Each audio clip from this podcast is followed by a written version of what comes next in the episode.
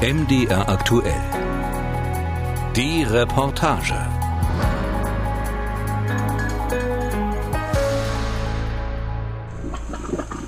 Das ist so ein Geothermalfeld. Wo es so abartig nach Schwefel stinkt. Blubbert's und zischt. Aus einem Schlammtopf am Boden treten Gase aus. Manuela und Michel Struve zeigen Urlaubsfotos und Videos. Im August 2020 waren die beiden Stuttgarter trotz Corona-Pandemie mehr als drei Wochen lang auf Hochzeitsreise in Island. Schöne Urlaubserinnerungen einerseits. Andererseits sind solche Reisen klimaschädlich, besonders die Flüge. Der Flugverkehr ist insgesamt für etwa 2,5 Prozent der globalen CO2-Emissionen verantwortlich. Aber beim Flugverkehr kommt es eben nicht nur auf die CO2-Emissionen an, sondern Flüge verursachen zahlreiche andere Effekte. Sie bilden Wolken, sie haben Auswirkungen auf das Ozon in der Atmosphäre. Deswegen trägt der Flugverkehr sozusagen auch mit deutlich mehr zur globalen Erwärmung dabei, in der Spannbreite vier bis acht Prozent der globalen Erwärmung. Dr. Lambert Schneider ist Forschungskoordinator für internationale Klimapolitik, Energie und Klimaschutz am Öko-Institut in Berlin. Er warnt davor, dass der Flugverkehr langfristig weiter zunehmen wird. Die Emissionen, die haben sich so grob alle 20 Jahre verdoppelt. Und jetzt haben wir durch Corona einen Einbruch, aber es kann natürlich gut sein, dass die Emissionen irgendwann wieder steigen werden. Fürs Klima wäre es am besten gar nicht zu fliegen. Das wissen auch die beiden Island-Urlauber, die sonst im Alltag durchaus auf Umweltschutz achten. Ja, und die Frage ist halt, was ist die Alternative? Wenn man ja. unbedingt mal nach Island möchte, wie kommt man sonst dahin? Manuela und Michel Struve möchten den CO2-Ausstoß ihrer Flüge mit einer Klimaschutzspende ausgleichen. Im Internet geben sie ihre Reisedaten beim Kompensationsanbieter Atmosphäre ein. 2018 war die gemeinnützige Organisation Testsieger im Finanztest der Stiftung Warentest. Ihr Hin- und Rückflug für zwei Personen von Frankfurt nach Island hat laut Atmosphäre eine Klimawirkung von etwas über zwei Tonnen CO2. Das zu kompensieren soll 50 Euro kosten. Doch was passiert mit dem Geld? Wir haben uns ein Atmosphäre-Projekt in Kenia genauer angesehen. Die Kühe sind irritiert. Zu zweit bewohnen sie ein kleines Stückchen Land hinter dem Haus von Theresia Wangoi. In dem Vorort der kenianischen Hauptstadt Nairobi gibt es vor allem Felder und ein paar Häuser. Doch jetzt laufen seit Tagen vor dem Unterstand der Kühe die Baumaschinen. Direkt nebenan wurden tiefe Löcher ausgehoben. In ihnen sind schon zwei runde Behälter zu sehen, Teile einer Biogasanlage. Sie ist noch im Bau. Hier füllen wir den Dung ein, dann läuft er hier durch die Anlage. Darin sorgen Mikroorganismen dafür, dass aus dem Dung Biogas entsteht. David Karanja ist der Chef des Unternehmens Sustainable Energy Strategies, das sich auf erneuerbare Energien in Kenia spezialisiert hat. Er arbeitet seit Jahren mit Atmosphäre zusammen.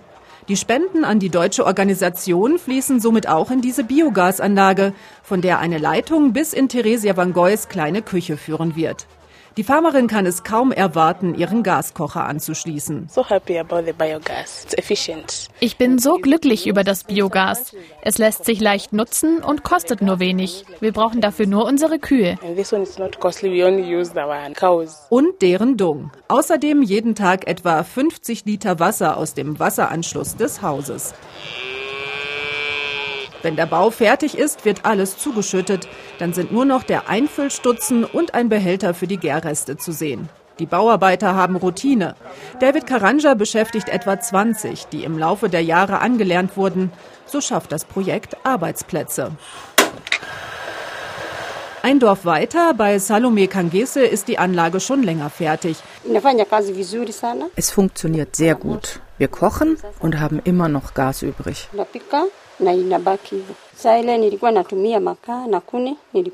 Als wir noch Kohle und Holz genutzt haben, war das ganze Haus voll mit Qualm. Du kannst sehen, wie schwarz die Wand hier ist. Aber jetzt qualmt es nicht mehr. Das Kochen mit Holzfeueranlagen ist extrem ineffizient. Außer Ruß wurde auch viel Kohlenstoffdioxid ausgestoßen. Das Kochen mit dem Biogas ist sehr viel besser für das Klima, meint David Karanja. Die Anlage reduziert den CO2-Ausstoß um fünf Tonnen im Jahr. Seit die Familie die Biogasanlage hat, wird der kleine Wald neben dem Haus geschont. Früher schlug Salomes Mann dort jede Woche einen Baum. Weil das Kochen jetzt klimafreundlicher ist, wurde die Anlage von Atmosphäre mitfinanziert. Insgesamt bekam die Familie umgerechnet etwa 350 Euro. Den Rest, rund 700 Euro, mussten sie mit Hilfe eines Kleinkredits bei einer kenianischen Organisation selbst bezahlen. In anderthalb Jahren wird alles abgestottert sein. David Karanja verspricht, dass die Anlage dann noch lange hält. Wir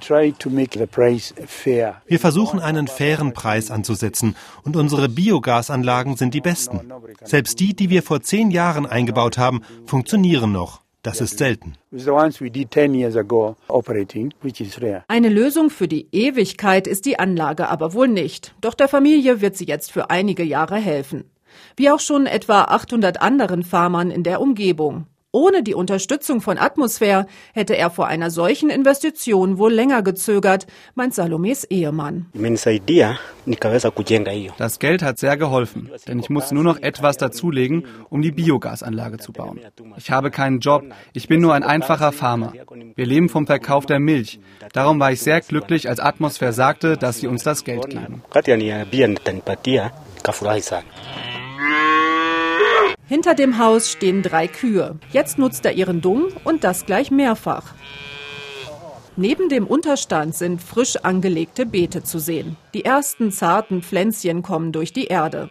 Sie alle sind gut gedüngt. Mit Biogülle, erzählt Hawa Mukami, eine Mitarbeiterin von David Karanja.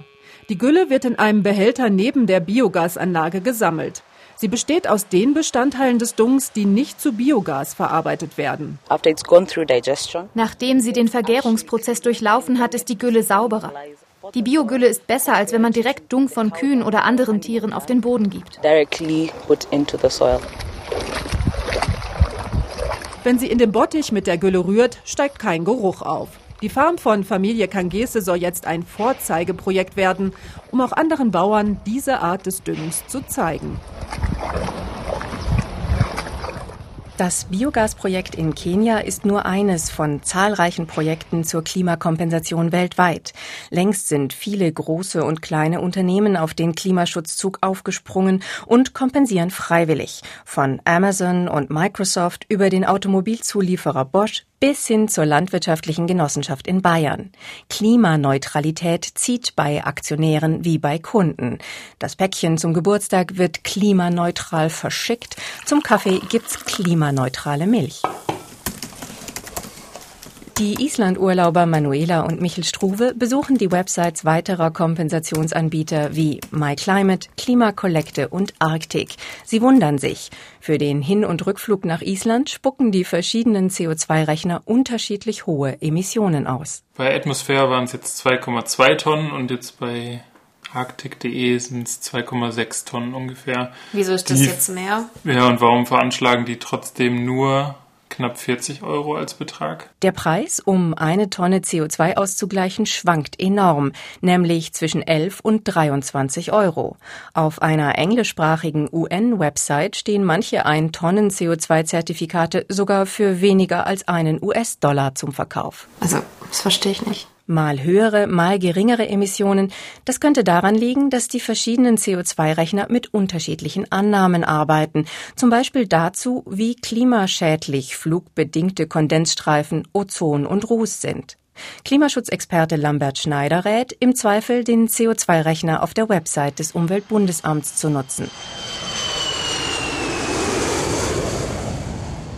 Dass die Anbieter für die Tonne CO2 aber auch unterschiedliche Preise ansetzen, hat andere Gründe.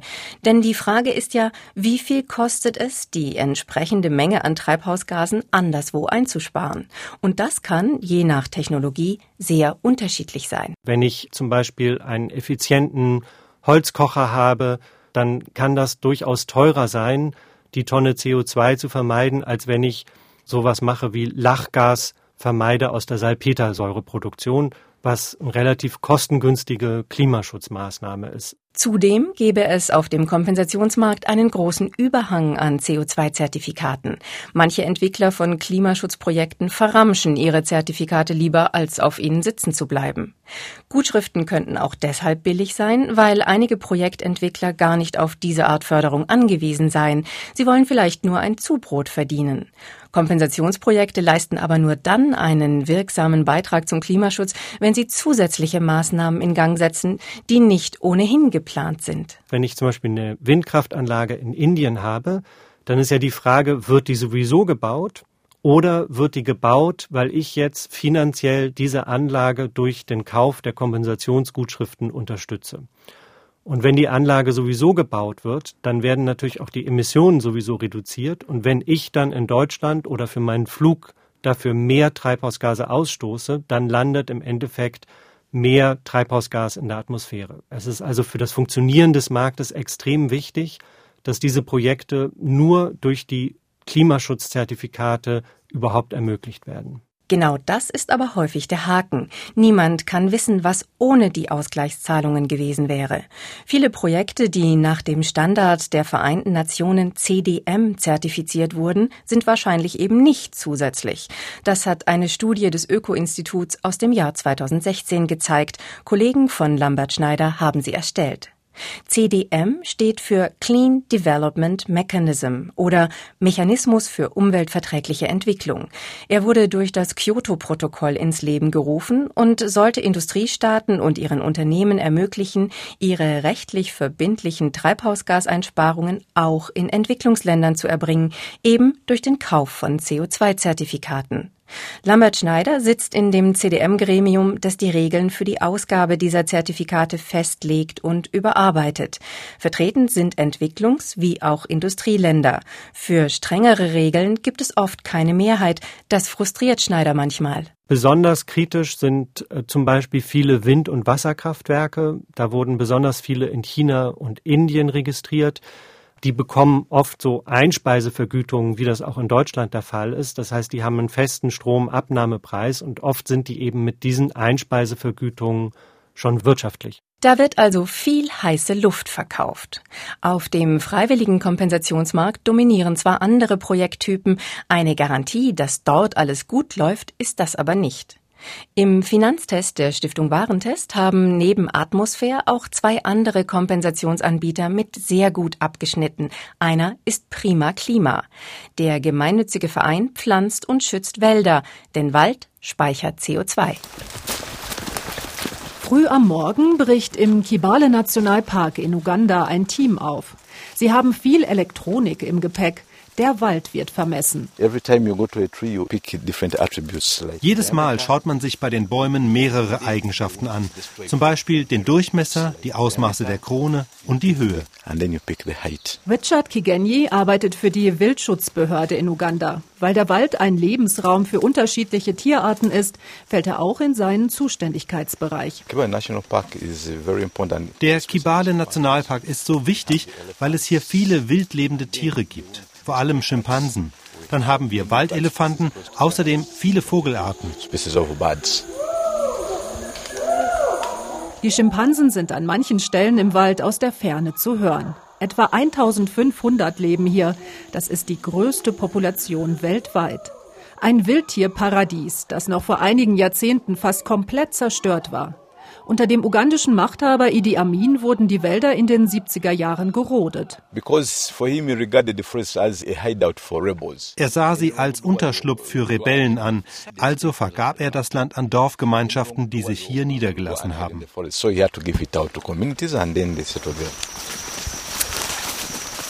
Seit Anfang der 90er Jahre wird wieder aufgeforstet. Ugandas Regierung konnte das nicht allein finanzieren, meint Richard Kigenyi. Leider hatten wir dafür nicht genug Mittel. Also haben wir uns nach Partnern umgesehen, die uns beim Bau des Schutzgebiets unterstützen.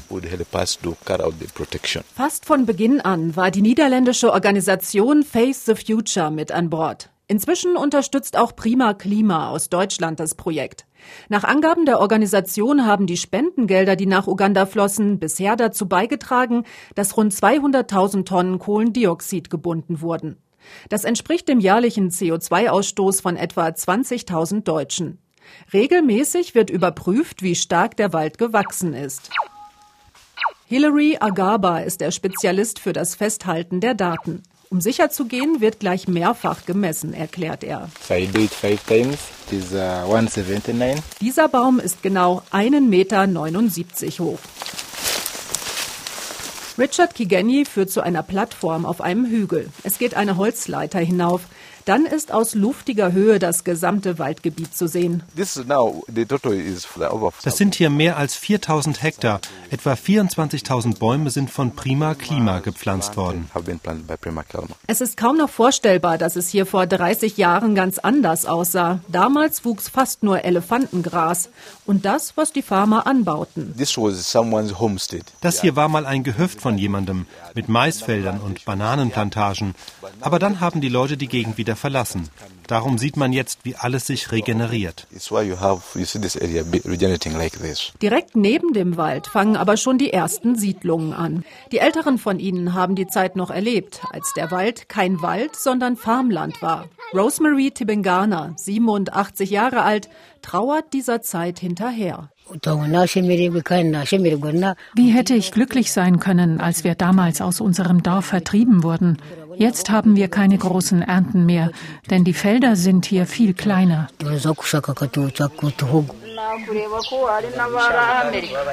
Zum Projekt gehört es darum auch, die Dorfbewohner einzubinden. Viele arbeiten inzwischen im Park. Ihre Ausbildung wird zum Teil durch Spendengelder getragen. Gleichzeitig wird die Infrastruktur in den Dörfern ausgebaut, sagt Richard Kigenyi. 50 Prozent der Spendengelder gehen an die Gemeinschaften. So profitieren auch sie von dem Geld für CO2-Einsparungen. Also der Dorfälteste, selbst einst ein Farmer im heutigen Waldgebiet, ist darum mit der Wiederaufforstung versöhnt. Allen gerecht zu werden ist schwierig. Aber hier haben wir jetzt Schweine, Ziegen und Bienenstöcke. Und es sind Wasserbohrlöcher für uns angelegt worden.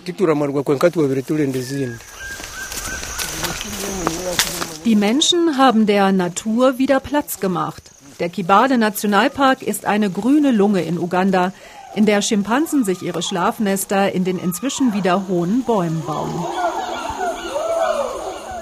Wälder sind nicht nur Lebensraum für viele Tier- und Pflanzenarten. Sie dienen als Wasserspeicher, sie verhindern Erosion und sie binden enorme Mengen Kohlenstoff aus der Luft. Für Umwelt und Klima ist es deshalb extrem wichtig, Bäume zu pflanzen und bestehende Wälder zu schützen. Wie das jeweils umgesetzt wird, ist allerdings hoch umstritten. Ebenso wie die Frage, ob solche Projekte zur Klimakompensation genutzt werden sollten. Denn da gibt es mehrere Fallstricke. Brände und Schädlinge etwa können neu gepflanzte Wälder im Handumdrehen wieder vernichten. Dann muss der Klimaschaden durch CO2-Bindung auf anderen Flächen ausgeglichen werden. Oder ein Projekt schützt zwar ein bestimmtes Waldgebiet vor der Rodung, dafür legen Holzfäller die Axt woanders an. Bei Projekten, die Abholzungen verhindern wollen, stellt sich außerdem wieder die Frage, was wäre eigentlich ohne das Projekt gewesen? Kompensationsfachmann Lambert Schneider. Ich weiß ja einfach nicht, wie wird sich in Brasilien die Entwaldung entwickeln in den nächsten 10 oder 20 Jahren. Das hängt von politischen Faktoren ab, das hängt von der Sojanachfrage auf dem Weltmarkt ab. Und da eine sogenannte Baseline oder ein Referenzniveau festzulegen, dass man sagt, wir nehmen an, dass die Entwaldung so oder so stattgefunden hätte in der Zukunft und das Projekt hält das jetzt auf, das ist einfach wahnsinnig unsicher. Das bestätigt auch eine neue Studie der Universität Bonn zu Waldschutz im Amazonasgebiet. Und ein Greenpeace-Report nimmt ein riesiges Waldschutzprojekt auf der indonesischen Insel Kalimantan genauer unter die Lupe und kommt zum Schluss, der zusätzliche Nutzen für Klima und lokale Bevölkerung sei höchst fragwürdig und erst recht nicht bezifferbar. Das ist brisant, weil die großen Konzerne VW und Shell in genau dieses Projekt investieren. Zwei Unternehmen, die ausgerechnet damit Geld verdienen, dass Menschen Auto fahren. Greenpeace spricht von modernem Ablasshandel und wirft VW Bluff mit der Klimaneutralität vor. Im Oktober 2020 schrieb VW, man werde das indonesische Projekt inhaltlich überprüfen. Was bleibt unterm Strich? Den persönlichen CO2-Ausstoß auszugleichen klingt zwar verlockend, in der Praxis ist aber oft unklar, wie viel CO2 durch die Kompensationszahlungen tatsächlich eingespart wird. Klimakompensation kann ein Handel mit heißer Luft sein. Und manche Projekte können zu Konflikten mit der Bevölkerung vor Ort führen. In Kenia haben wir aber auch zufriedene Kleinbauern erlebt, die jetzt klimaschonend kochen. Und im Kibale Nationalpark in Uganda wachsen neue Bäume. Lebensraum für Vögel und Affen. Wie sinnvoll Kompensation ist, kommt darum ganz auf das einzelne Projekt an. Das Richtige auszuwählen ist keine einfache Aufgabe. Ich kann mir gut vorstellen, dass viele Verbraucher damit überfordert bin und selbst ich als Experte zögere manchmal, welches Projekt ich denn jetzt eigentlich nehmen soll. Orientierung auch zu den verschiedenen Qualitätsstandards bietet ein Ratgeber des Umweltbundesamts. Lambert Schneider empfiehlt unter anderem Investitionen in effiziente Kochherde oder in Biogasprojekte, am besten doppelt zertifiziert nach dem CDM und dem sogenannten Goldstandard, wie das Projekt, das wir in Kenia besucht haben. Das wird alle zwei Jahre von unabhängigen Prüfern kontrolliert. Wenn Klimaschutzexperte Schneider ausnahmsweise einmal privat fliegt, kompensiert er zur Sicherheit gern etwas mehr CO2, als er verursacht hat.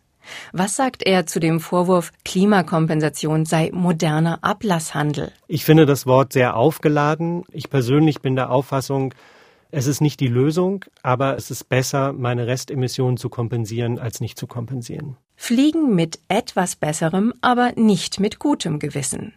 Den eigenen CO2-Ausstoß verringern gehe immer vor. Das gelte für ganze Staaten wie für den Einzelnen.